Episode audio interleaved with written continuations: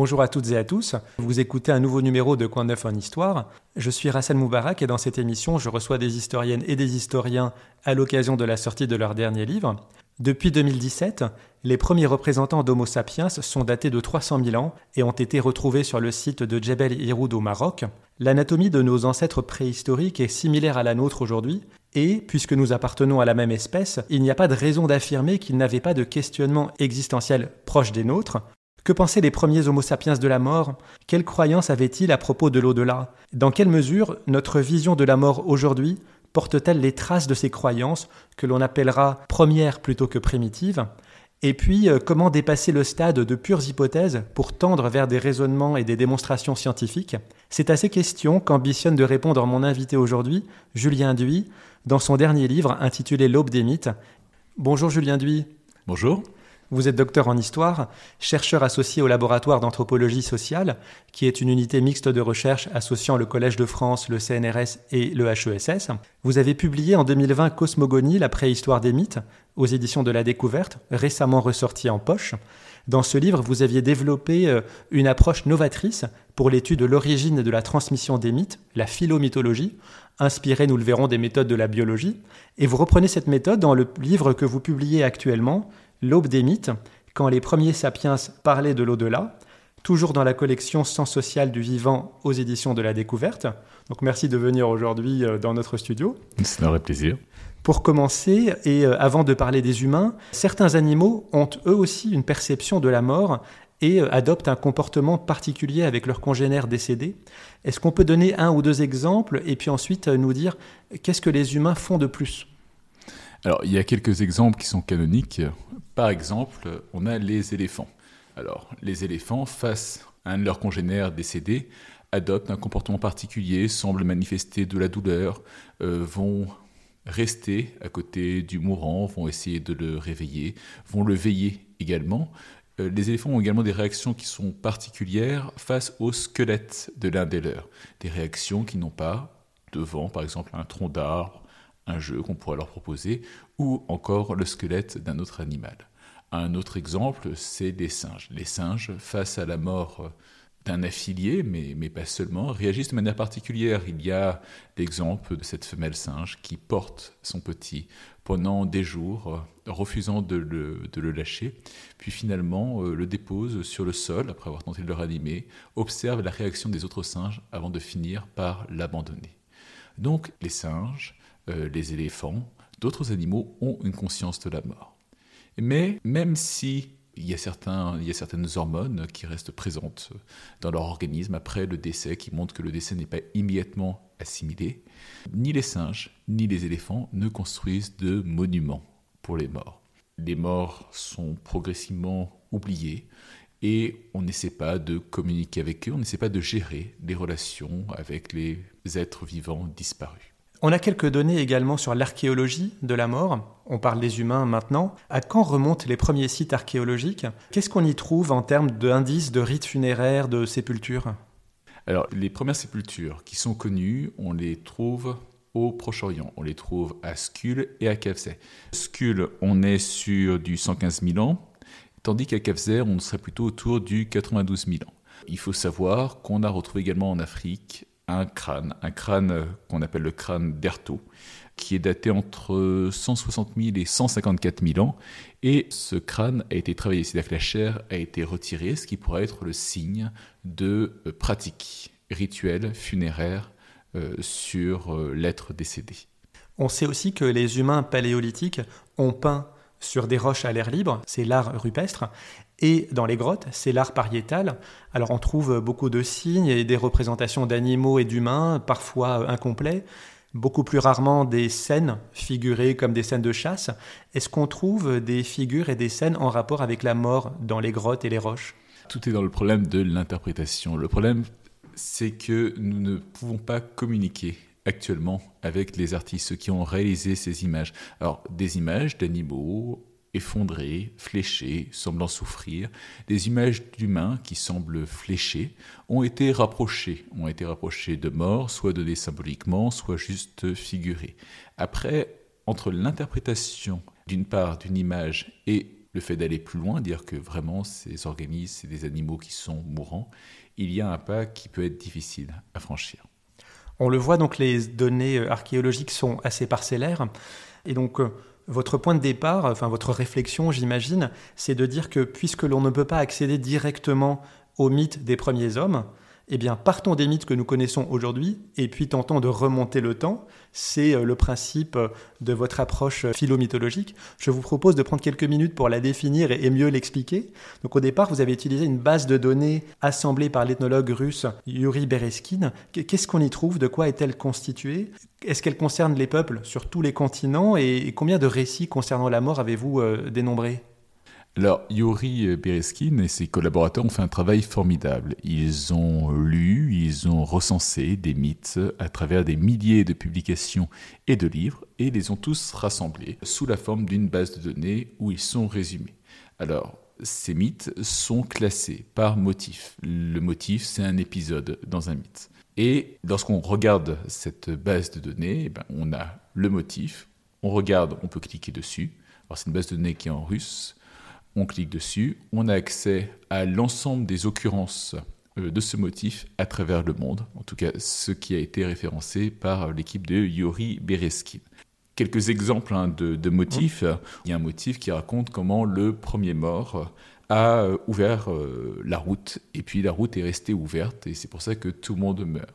Donc Yuri Beskin euh, a regardé dans toutes les publications à travers le monde et il a référencé tous les peuples qui connaissaient cet épisode. Alors cet épisode, on le trouve en Océanie, on le trouve en Asie du Sud-Est, euh, on le trouve dans les deux Amériques. Donc ce n'est pas universel et c'est quelque chose qui est important. On en reparlera mm. euh, après. L'idée que les morts ne doivent pas rire, on va le retrouver par exemple seulement en Amazonie et en Amérique septentrionale.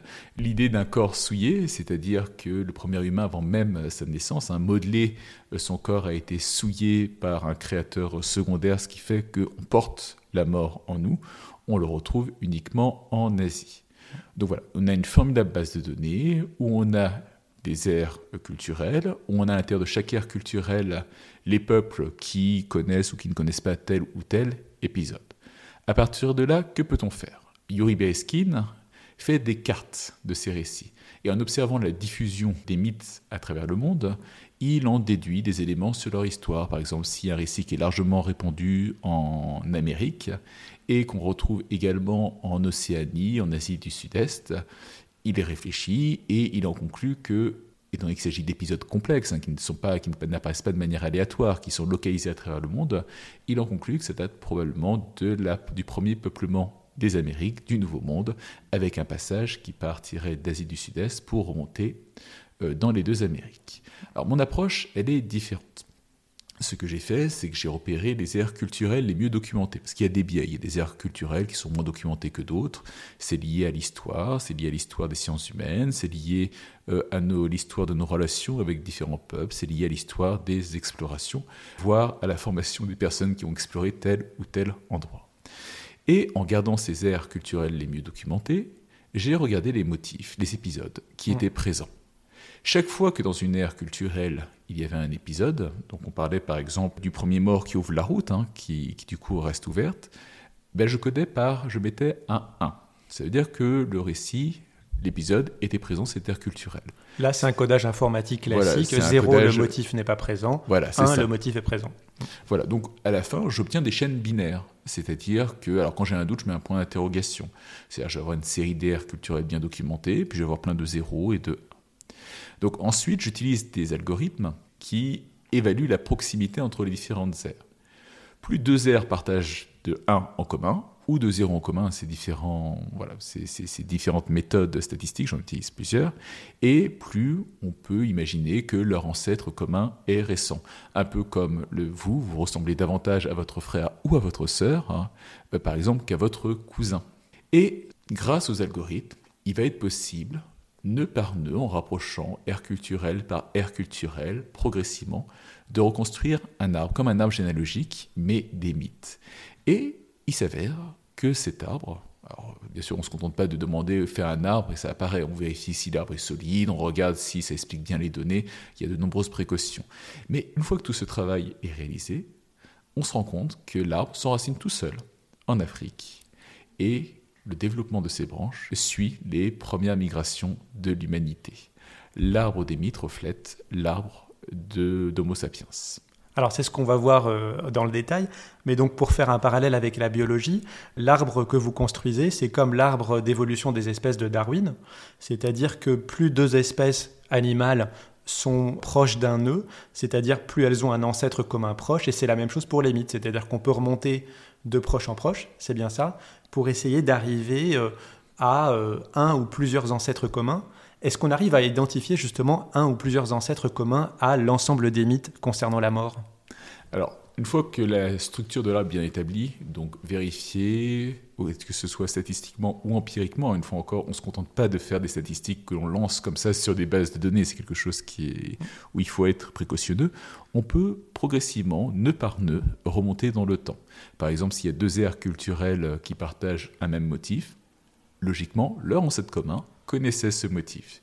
Si jamais euh, ce motif n'est pas connu par une, euh, troisième ère culturelle qui est rattachée, alors là, le motif en dessous va avoir 50% de chances d'avoir existé, 50% de chances de ne pas avoir existé.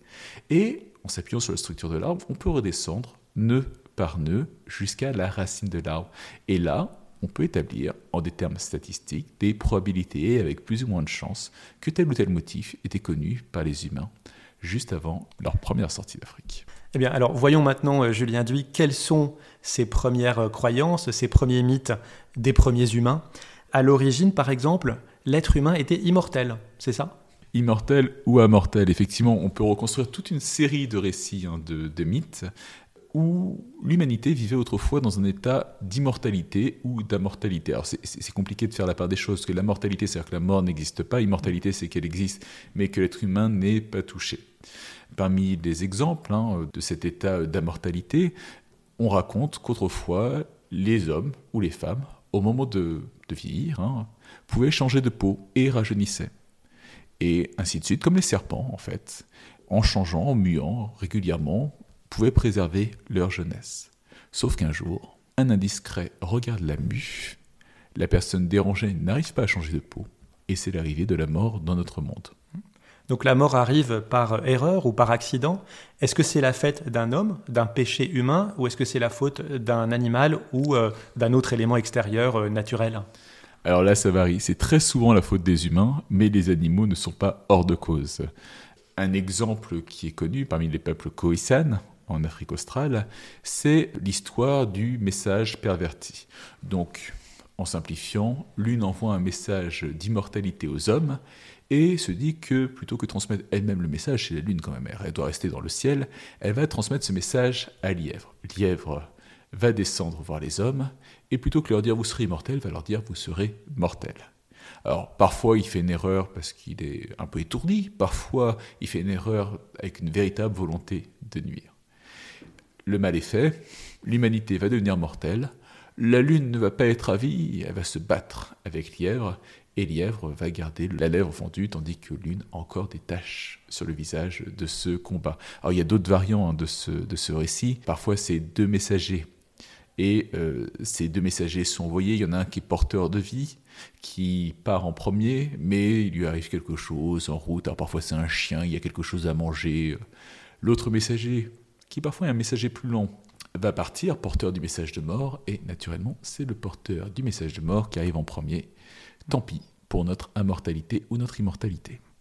Et donc la mort consiste souvent en la répétition de cet acte premier.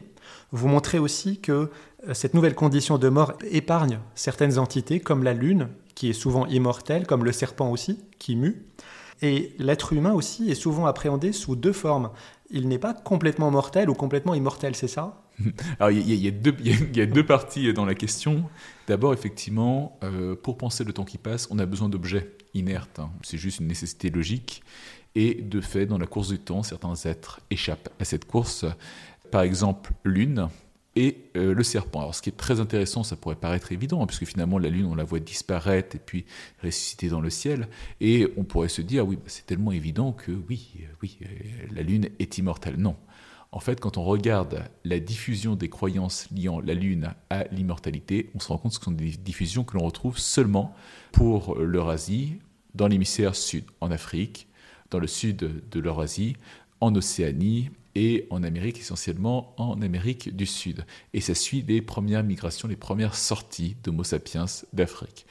C'est la même chose pour le serpent. Le serpent, on pourrait dire, oui, bah, c'est évident, le serpent, mue, et eh ben, il va être associé à l'immortalité. Non, parce que là encore, ce n'est pas si fréquent que ça. On le retrouve dans l'hémisphère sud, sur une aire de diffusion qui est similaire à celle de la Lune, et très peu dans l'hémisphère nord. C'est-à-dire que cette diffusion n'est pas si évidente que tout le monde aurait pu l'imaginer. C'est quelque chose qui est hérité. Donc effectivement, il y a des êtres. Il y a des êtres qui euh, sont exclus de la finitude. L'homme meurt hein, pour euh, quitter son état d'immortalité ou d'immortalité pour tomber dans la finitude, à la différence de la lune et du serpent. Mais une partie de nous est préservée. Alors, est-ce qu'à l'époque c'était le cas? Un certain nombre de reconstructions à le montrer, notamment la Voie lactée. En fait, quand on travaille sur les mythes liés à la Voie lactée, donc c'est encore euh, voilà, c'est un travail séparé du premier, on se concentre uniquement sur la Voie lactée, et qu'on remonte dans le temps. Alors on a une structure d'arbre qui est très similaire à l'arbre qu'on a obtenu pour la mort, ce qui est plutôt bon signe, hein. ça mm. veut dire que des corpus différents, on obtient le même résultat, c'est clairement un bon signe. Ah, J'ai fait plein d'arbres, la structure se retrouve toujours, très bon signe. Mais quand on reconstruit les proto-récits ayant le plus de chances d'avoir existé à la base de cet arbre, on en a deux. Soit la Voie lactée est une rivière, un fleuve, un cours d'eau ou des nageurs, soit la Voie lactée est la route des morts. Et en fait, il est possible de montrer en utilisant d'autres moyens que les deux étaient probablement liés dès le début. C'est-à-dire qu'on on n'exclut pas le fait qu'il s'agisse d'une voie d'eau où les morts pouvaient euh, atteindre l'autre monde. Les morts, euh, peut-être, est-ce que le terme d'âme peut être employé dans ces cas-là? Enfin, j'imagine peut-être faute de mieux. Et donc, est-ce que les deux mondes sont euh, hermétiques? Est-ce qu'il y a des passages dans les deux sens entre le monde des vivants et le monde des morts dans les premiers mythes?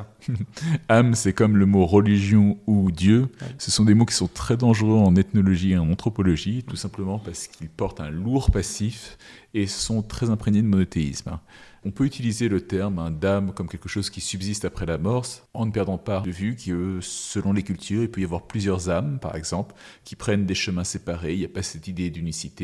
C'est un premier point, juste par précaution. Ensuite, oui, il y a des passerelles qui se créent. Alors, parmi les passerelles, dans les motifs que j'ai pu reconstruire, il y en a un premier qui est lié au tremblement de terre.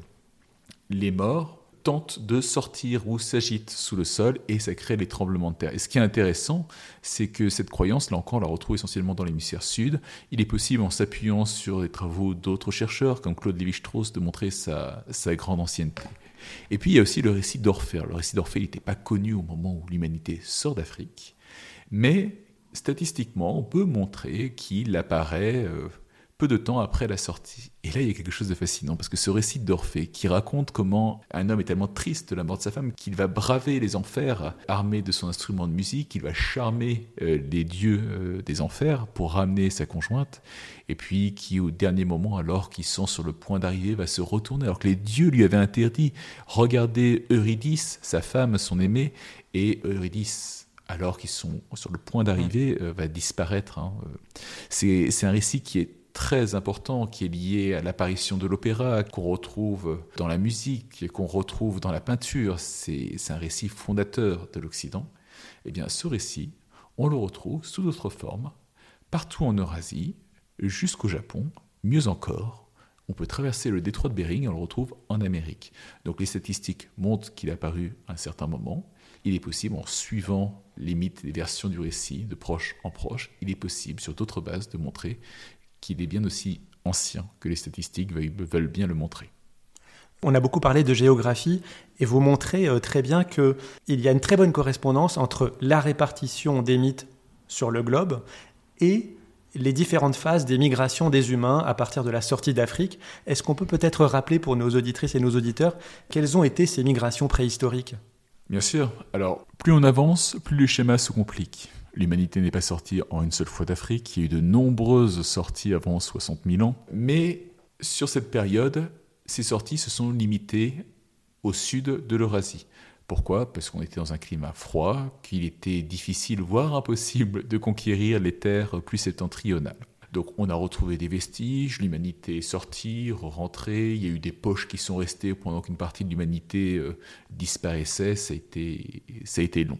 Puis, après 60 000 ans, on a des vagues beaucoup plus importantes qui vont plus ou moins recouvrir euh, cette première sortie. Et ces vagues-là, plutôt que se cantonner dans l'hémisphère sud, vont se lancer à la conquête de l'ensemble du monde et atteindre l'hémisphère nord.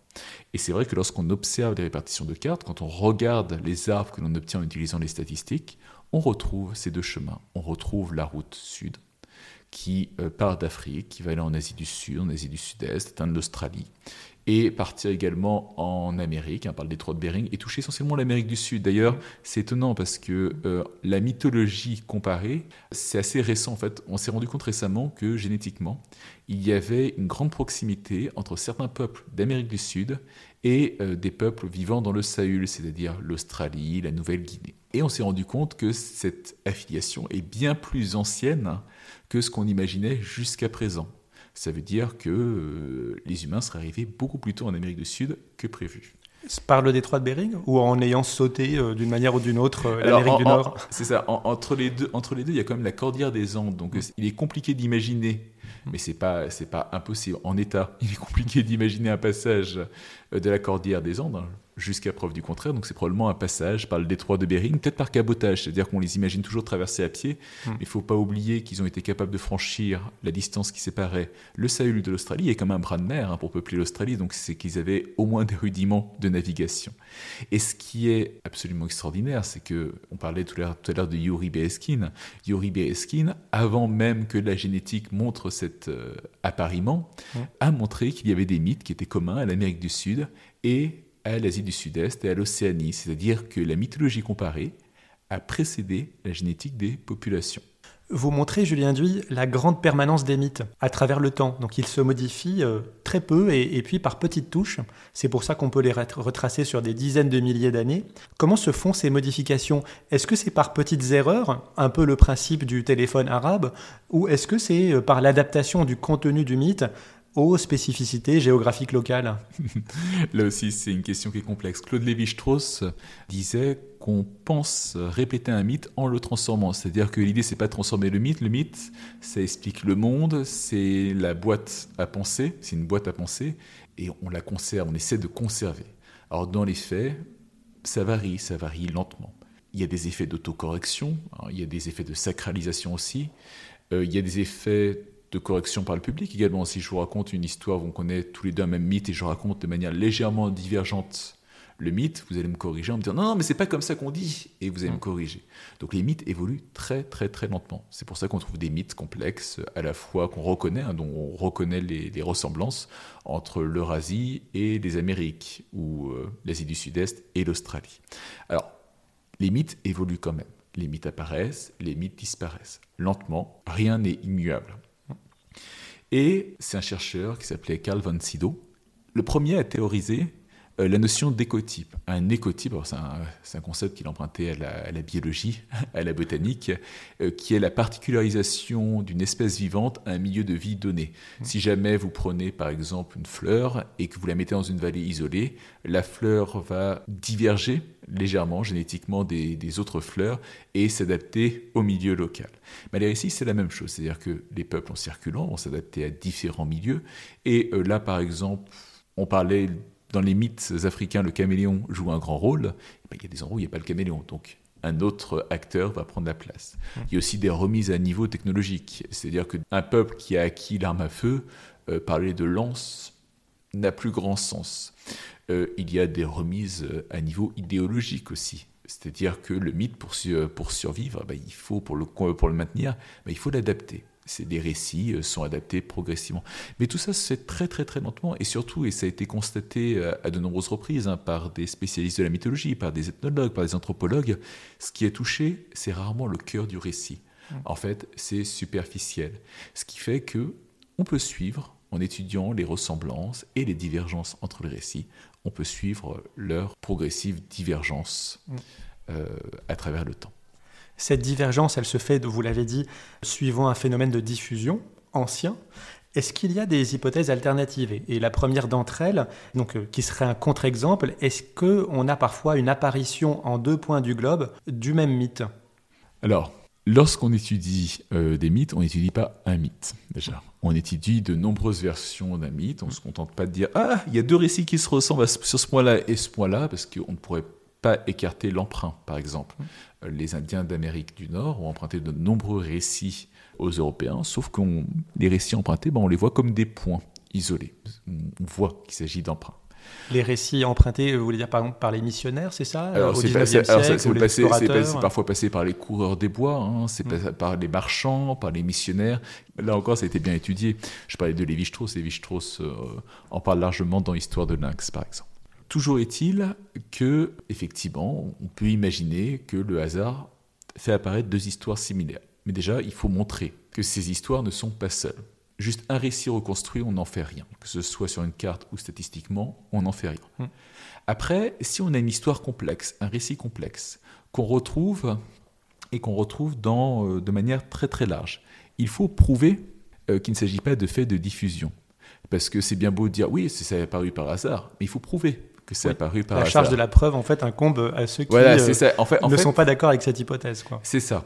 Et dans les faits, alors en utilisant les statistiques, on peut montrer qu'il y a des liens statistiques plus ou moins forts, qu'il y a des probabilités plus ou moins élevées. Et dans les faits, généralement, la preuve est plutôt du côté du diffusionnisme. Attention, je ne parle pas d'un récit isolé, une fois encore, je parle de, de récits largement diffusés, je parle de contrôle statistique, et généralement, ce n'est pas deux blocs de récits qui sont séparés, mais de nombreux récits qui sont superposés et qui se rejoignent d'un point à l'autre. La sortie des premiers hommes modernes du continent africain date de 185 000 ans. Et euh, c'est surtout à partir de la migration de 60 000 ans que l'homme colonise le monde. Et vous montrez que c'est euh, un mouvement vers l'Est, vers euh, l'Asie, l'Océanie et puis l'Amérique. Et l'Europe est, peuplée beaucoup plus tardivement. Les fossiles humains retrouvés en Europe et attribués avec certitude à Homo sapiens datent de seulement 40 000 ans. Et donc, est-ce que les mythes en Europe sont différents? Est-ce qu'on a un corpus différent de ce qu'on voit euh, dans l'hémisphère sud? Alors, pas seulement l'Europe, mais l'ensemble de l'Eurasie euh, du Nord. Oui, effectivement, il y a plusieurs milliers d'années qui vont séparer la conquête de l'hémisphère sud de la conquête de l'hémisphère nord, et ça se retrouve en mythologie. Il existe réellement deux mythologies. Ça peut être montré aussi bien par l'étude de la diffusion des récits que par, euh, statistiques. Il y a une mythologie qu'on retrouve davantage en Eurasie du Nord et une autre qu'on retrouve en Eurasie du Sud. Et ces deux mythologies correspondent à ce que l'on sait des premiers peuplements de l'Eurasie. Alors, ce qui est aussi étonnant, c'est que lorsqu'on regarde en Amérique, la mythologie qu'on trouve en Amérique du Sud est très proche de la mythologie qu'on retrouve en Eurasie du Sud, en incluant l'Océanie, l'Australie. La mythologie qu'on trouve en Amérique du Nord a de fortes proximités avec la mythologie qu'on va retrouver dans l'Eurasie du Nord. Est-ce que c'est euh, donc finalement ce corpus mythique différent et en partie lié à la religion euh, judéo-chrétienne. Est-ce que cette religion a euh, homogénéisé les, croyances et en effaçant les autres mythes? Parce que la plupart des mythes là qui ont trait à la mort, on voit euh, des lézards, des crapauds, la lune, et ce ne sont pas forcément des éléments qui nous sont familiers aujourd'hui. Alors que ce sont des récits qui existent encore de nos jours, qui ont été pour beaucoup collectés par les missionnaires du 19e siècle, et donc des, mythes encore assez contemporain et encore assez présent dans le monde, mais ce sont des choses qu'on a complètement oubliées en Europe. Donc est-ce que la religion chrétienne a euh, influé euh, sur ça? Alors, les monothéismes fonctionnent comme des rouleaux compresseurs mmh. et effacent un certain nombre de récits. Mais les récits ne partent pas sans, sans laisser de traces. On va les retrouver, mais sous d'autres formes. Par exemple, le héros soroctone, qui va affronter le dragon, va se retrouver sous la forme d'un saint. Donc les récits font de la résistance. Puis il y a des poches, il y a des endroits, euh, par exemple, dans le Pays basque, il y a des endroits où certains récits semblent plus anciens. Par exemple, dans le Pays basque, on dit que dans les cavernes, on trouve des zizi. Les zizi, c'est des animaux qui sont, euh, sont des animaux sauvages et c'est souvent des chevaux et des taureaux. Sauf que le problème, c'est que les chevaux et les taureaux, ça fait longtemps qu'ils ne sont plus sauvages. Hein. Le roc euh, a disparu, que je ne dis pas de bêtises, au XVIe siècle. En France, ça veut dire que ça conserve des euh, croyances qui sont plus anciennes. Donc il y a des endroits où il y a de la résistance. Après, de fait, les religions monothéistes ont tendance à uniformiser, en tout cas à rendre plus difficile le fait de retrouver tel ou tel récit. Après, à travers le monde, l'effet n'est pas si patent que cela. Euh, par exemple, euh, un récit qui est très largement répandu encore hein, en Asie du Nord, c'est le corps souillé. Alors le corps souillé, j'en ai, j'y ai vaguement fait allusion hein, tout à l'heure. Ça raconte comment un créateur, alors un dieu créateur, c'est compliqué d'utiliser le mot dieu, donc un créateur va façonner un homme, hein, souvent dans une matière molle. De l'argile par exemple. de l'argile, mais ça peut être autre chose. Et va chercher quelque chose pour animer l'homme. Alors généralement, il y a le chien qui est à côté, qui est nu à l'époque, hein, et il va demander au chien de faire bonne garde, de surveiller son travail pendant que lui va chercher l'herbe, l'eau, etc., qui est nécessaire pour l'animation. Donc le chien est à côté, il surveille avec attention. Et puis arrive un deuxième larron qui est un co-créateur, un décepteur. Et lui, quand il crée, ça marche pas très bien. Il va s'approcher du corps de l'homme étendu, il va voir le chien en disant Tiens, il fait un peu froid, tu ne faudrait pas une fourrure? Parfois, il lui propose un os. Donc, le chien, il est ravi, hein, il prend sa fourrure, il a, parfois, il a son os en plus. Et il va dans son coin, et là, il va cracher. Il va cracher sur l'homme qui n'est pas encore fini. Le premier créateur arrive, euh, il voit le chien en train de ronger son os avec euh, sa, nouvelle fourrure, il se dit hein, il y a un problème quelque part. Et là, il va voir la tâche, la tâche sur le corps euh, de l'humain qui vient d'être créé. Il va frotter, ça marche pas. Il se dit, ah, j'ai comme fait tout ce travail, qu'est-ce que je vais faire? Et là, il a une idée. Il va prendre le corps humain, il va le retourner comme un gant. Et ce qui était à l'extérieur va passer à l'intérieur. Ça explique l'origine des boyaux et ça explique aussi l'origine des maladies. Finalement, on a un crachat à l'intérieur de nous, hein, c'est pas très ragoûtant, et l'arrivée de la mort. Et ce récit, qui n'a pas grand-chose à voir avec les monothéismes, est encore largement répandu dans le nord de l'Asie. On retrouve, euh, à propos des monothéismes, des survivances des mythes anciens. Et un exemple que vous détaillez dans le livre, c'est celui d'Adam et Ève dans la Genèse. Parce qu'on sait que la Bible inclut des références et des emprunts à certains textes écrits antérieurs, mais finalement relativement proches dans le temps, donc des écrits de l'époque assyrienne et sumérienne. Et vous montrez aussi, avec l'approche philo-mythologique, que certains passages de la Bible pourraient être les descendants de récits plus anciens. Et donc c'est le cas d'Adam et Ève. Est-ce que vous pouvez nous raconter cet épisode à la lumière de ces récits anciens? Comment vous faites le rapprochement? Alors, euh, de fait, l'Ancien Testament est une sorte de patchwork, hein, de euh, d'habits d'Arlequin avec des récits qui ont été récupérés un peu partout. Alors, ça a été bien étudié, c'est pas une idée euh, novatrice, d'autres l'ont fait devant. Sauf qu'il faut trouver la source de ces récits. On se rend bien compte hein, qu'il y a des répétitions, qu'il y a des incohérences, que certaines choses sont bien cohérentes, mais c'est au milieu d'un autre élément qui semble bien cohérent. Voilà, on se rend bien compte qu'il y a des récits. Encore faut-il trouver la source de ces récits. Alors, qu'est-ce qu'on fait dans ce genre de cas? Bon, On se tourne déjà vers les sources écrites. Et oui, on trouve du sumérien, on va trouver euh, des textes qui sont anciens, mais tous les textes ne sont pas arrivés jusqu'à nous. Alors, que faire? Avec la philomythologie, on peut montrer que tel ou tel récit existait à tel ou tel moment, remonté dans le temps. Et on peut montrer que certains récits existaient avant l'époque où la Bible fut, euh, conçue, l'Ancien Testament euh, fut conçu. Donc c'est ce que je fais. Et quand on regarde, hein, alors là encore, hein, euh, quelqu'un comme James Fraser avait tenté de chercher dans l'Ancien Testament des traces de mythologie plus ancienne, mais sans s'appuyer sur des statistiques, en faisant des rapprochements un petit peu, dans tous les sens. Et euh, quand on prend le texte de la Bible, qu'est-ce que ça raconte? On a Adam et Ève qui consomment de l'arbre. Alors, il faut regarder, hein, c'est pas la pomme, hein, ça c'est oui, quelque chose qui arrive. C'est pas écrit la pomme, effectivement. c'est quelque chose qui arrive, euh, c'est quelque chose qui arrive ultérieurement, hein, qui est une interprétation qui est ultérieure. D'ailleurs, c'est pas tout le temps une pomme. Parfois, c'est une figue, et parfois c'est un autre fruit. Donc, Adam et Ève consomment de l'arbre. Et ils se sentent euh, incités par le serpent et ils se sentent nus, ils vont s'habiller. Et là, quand on regarde le texte, ils entendent Dieu ils vont se cacher, Dieu s'impatiente et appelle. Et c'est seulement à ce moment-là qu'ils arrivent. Sauf que Dieu n'est pas un vieillard gâteux. Hein. A priori, si on l'entendait parler au début, c'est qu'il appelait déjà une première fois. Et en plus, il y a un autre indice qui est, intéressant, euh, c'est que ça a lieu le soir. Voilà. Donc voici les, éléments qu'on a. Et ces données rappellent un récit, un motif mythologique que l'on retrouve, dont on peut montrer euh, l'ancienneté, qui est celui de l'appel d'une divinité où une divinité ou un être surnaturel appelle l'homme, l'homme ne répond pas à l'appel et la mort survient. Et euh, quand on regarde l'épisode euh, à travers ce prisme, ça explique de nombreux éléments qui n'étaient pas expliqués avant. Par exemple, le côté vespéral. Hein, pourquoi ça arrive le soir Pourquoi est-ce qu'il y a cet appel Dieu est omnipotent, hein, donc techniquement, il n'a pas besoin d'appeler. Euh, ça explique même la présence du serpent, parce que dans cet appel où l'homme échoue, Souvent, c'est à cause du serpent, ou alors le serpent va entendre euh, l'appel et pas l'homme, et du coup, le serpent va gagner l'immortalité et pas l'homme.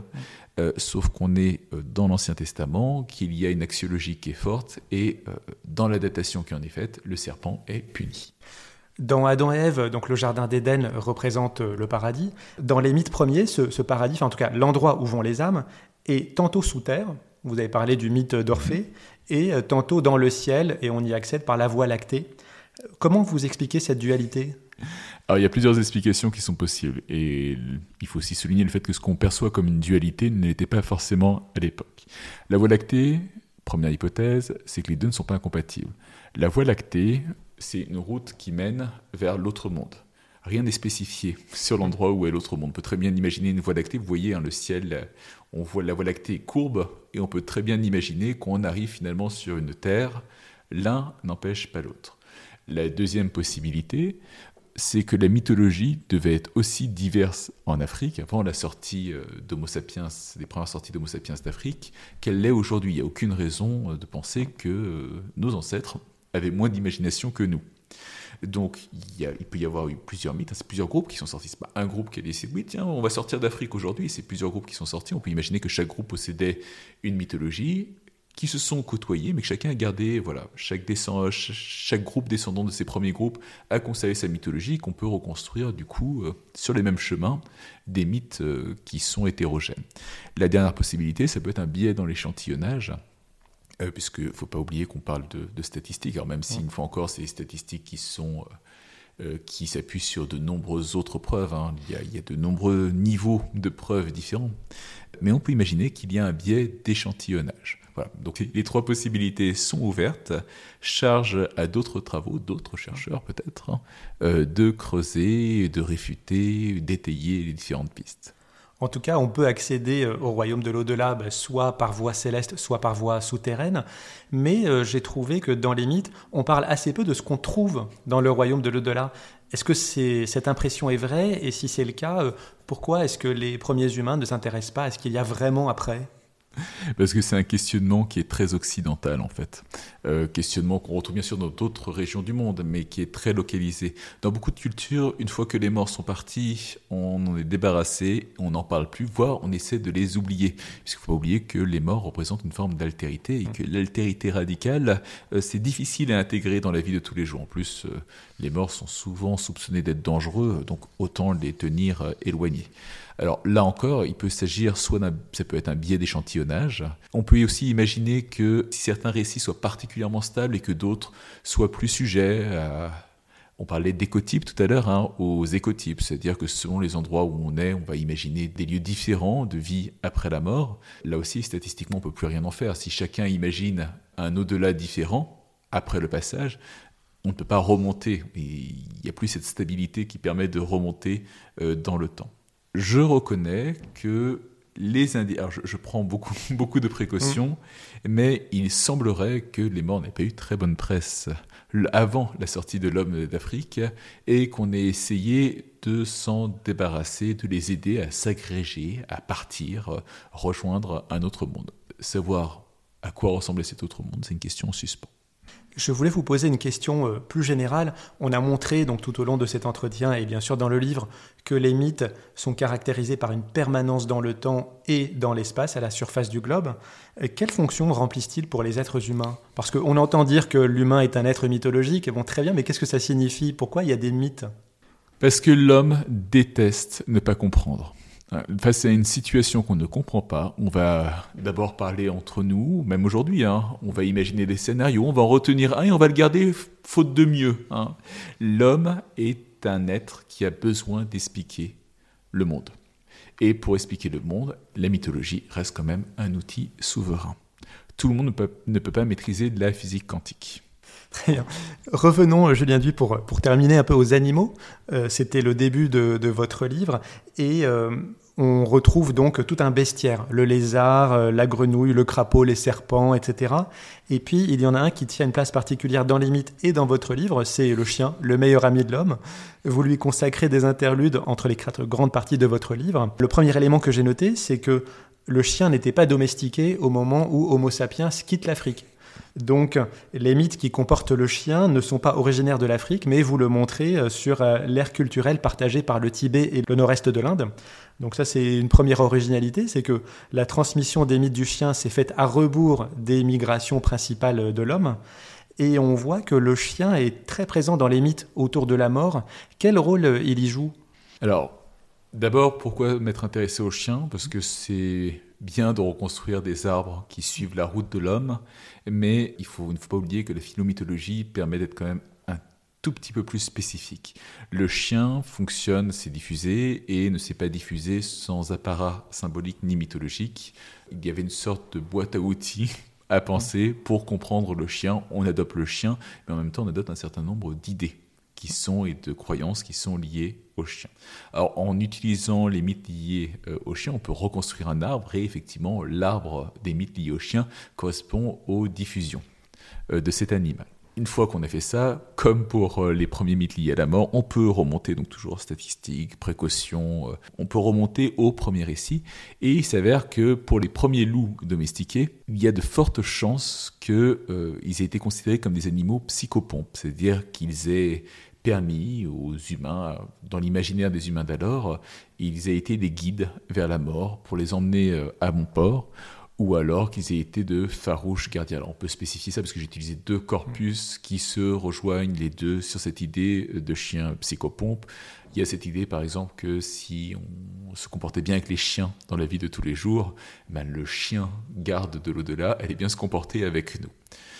Et ce qui est vraiment étonnant, hein, parce que bon, c'est bien de faire des statistiques, c'est bien de remonter avec, euh, les mythes. Hein. Euh, lorsqu'on travaille sur les mythes liés à la mort pour Homo sapiens, on trouve des traces archéologiques qui rejoignent les prédictions des arbres. Mais pour le chien, c'est la même chose. C'est-à-dire que quand on remonte dans le temps, on a le chien qui est lié à la mort, il s'avère que le chien a été très tôt traité comme euh, un individu particulier qu'on enterrait, parfois avec euh, des morts, parfois seul, et qu'il y avait dès le début cette connexion du chien et euh, de la mort.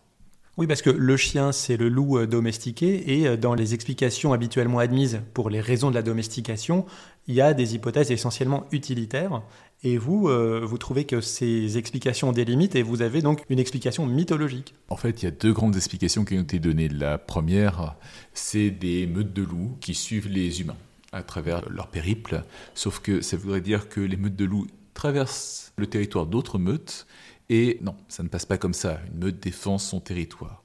La deuxième possibilité, alors bien sûr, il y a le conte de fées des, des, espèces qui se mettent à collaborer naturellement, mais il faut bien imaginer qu'il faut un certain nombre de conditions que ce serait assez extraordinaire. Euh, l'autre hypothèse, ce serait l'adoption de louveteaux qui aurait été recueillis en tanière et puis euh, voilà, on s'en serait occupé. Mais la question, c'est pourquoi? Pourquoi prendre des, jeunes louveteaux, euh, s'en occuper, puis s'en occuper sur plusieurs générations hein, Parce qu'un loup ne devient pas un chien brutalement, on ne remet pas brutalement la queue, ne se met pas à aboyer, euh, ne collabore pas pour la chasse immédiatement. C'est quelque chose qui se fait sur plusieurs générations. Et il y a du vrai, hein, sans doute. Hein. Il, y a il, y a eu des hypothèses euh, qui, qui, disaient que c'était pour se couvrir de fourrure. Pourquoi pas? Ça peut être une hypothèse. ce que je propose, c'est une hypothèse complémentaire, qui n'a pas forcément pour vocation de se substituer aux autres, mais en tout cas c'est complémentaire, c'est l'idée que si on pensait à l'époque que les loups, parce qu'on ne savait pas que c'était des chiens, hein, on pensait que c'était des, loups, la domestication. Une fois encore, euh, les processus de domestication se font sur le long terme. Euh, si les loups étaient des animaux qui étaient là pour nous quitter sur euh, la route des morts, ben, fallait mieux les garder avec nous, il fallait mieux bien s'en occuper.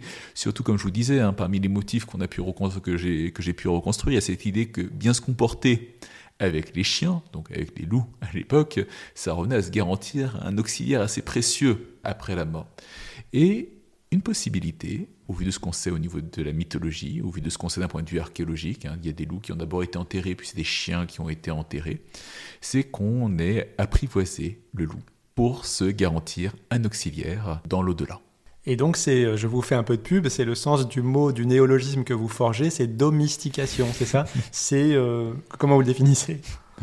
Alors, la, domestication, c'est parce que ce processus, cette importance de la mythologie dans la domestication de certains animaux peut être élargie à d'autres créatures, notamment aux moutons. Alors, j'ai pris que deux cas, hein. j'ai pris le chien, j'ai pris le mouton, il faudra un autre livre, en fait, pour, pour développer euh, la chose. Mais de la même manière, j'ai pu montrer que le chien était lié à la mort dès les origines, on peut montrer que le mouton, lui, était lié au soleil, que c'était un animal héliophore. C'est une longue démonstration, hein, parce que ça trouve ses racines dans quelque chose qui est encore plus ancien, qui a un mythe bien antérieur. On peut suivre la route du mythe. Le mouton est domestiqué, il retourne en Afrique en emmenant cette mythologie euh, avec lui. Quoi qu'il en soit, on peut montrer que euh, dès les origines du mouton, il y a probablement un lien qui existait avec le soleil. Et là encore, il y a pu y avoir cette envie de domestiquer un animal, non pas pour son utilité immédiate, parce que le mouton sauvage, c'est pas la laine qui, est intéressante, c'est ni ce n'est pas le lait non plus, ce n'est pas sa force pour tracter euh, des objets qui est intéressante. Mais si on pensait avoir une maîtrise sur le soleil en s'occupant de moutons, ça pourrait expliquer, en partie en tout cas, sa domestication. En tout cas, cet entretien nous euh, amène à nous interroger sur beaucoup d'hypothèses, hein, sur les, premiers mythes et pas seulement ceux concernant la mort. Merci beaucoup, Julien Duy, de ce tour d'horizon de cette nouvelle approche, donc la philo-mythologie adaptée aux croyances de l'homme sur la mort. Je rappelle le titre de votre livre, L'aube des mythes, quand les premiers sapiens parlaient de l'au-delà, c'est paru aux éditions de la découverte, c'est déjà disponible. Je vous remercie Julien de votre présence aujourd'hui, et quant à moi, je vous donne rendez-vous bientôt pour un prochain épisode. Merci beaucoup Julien. Merci.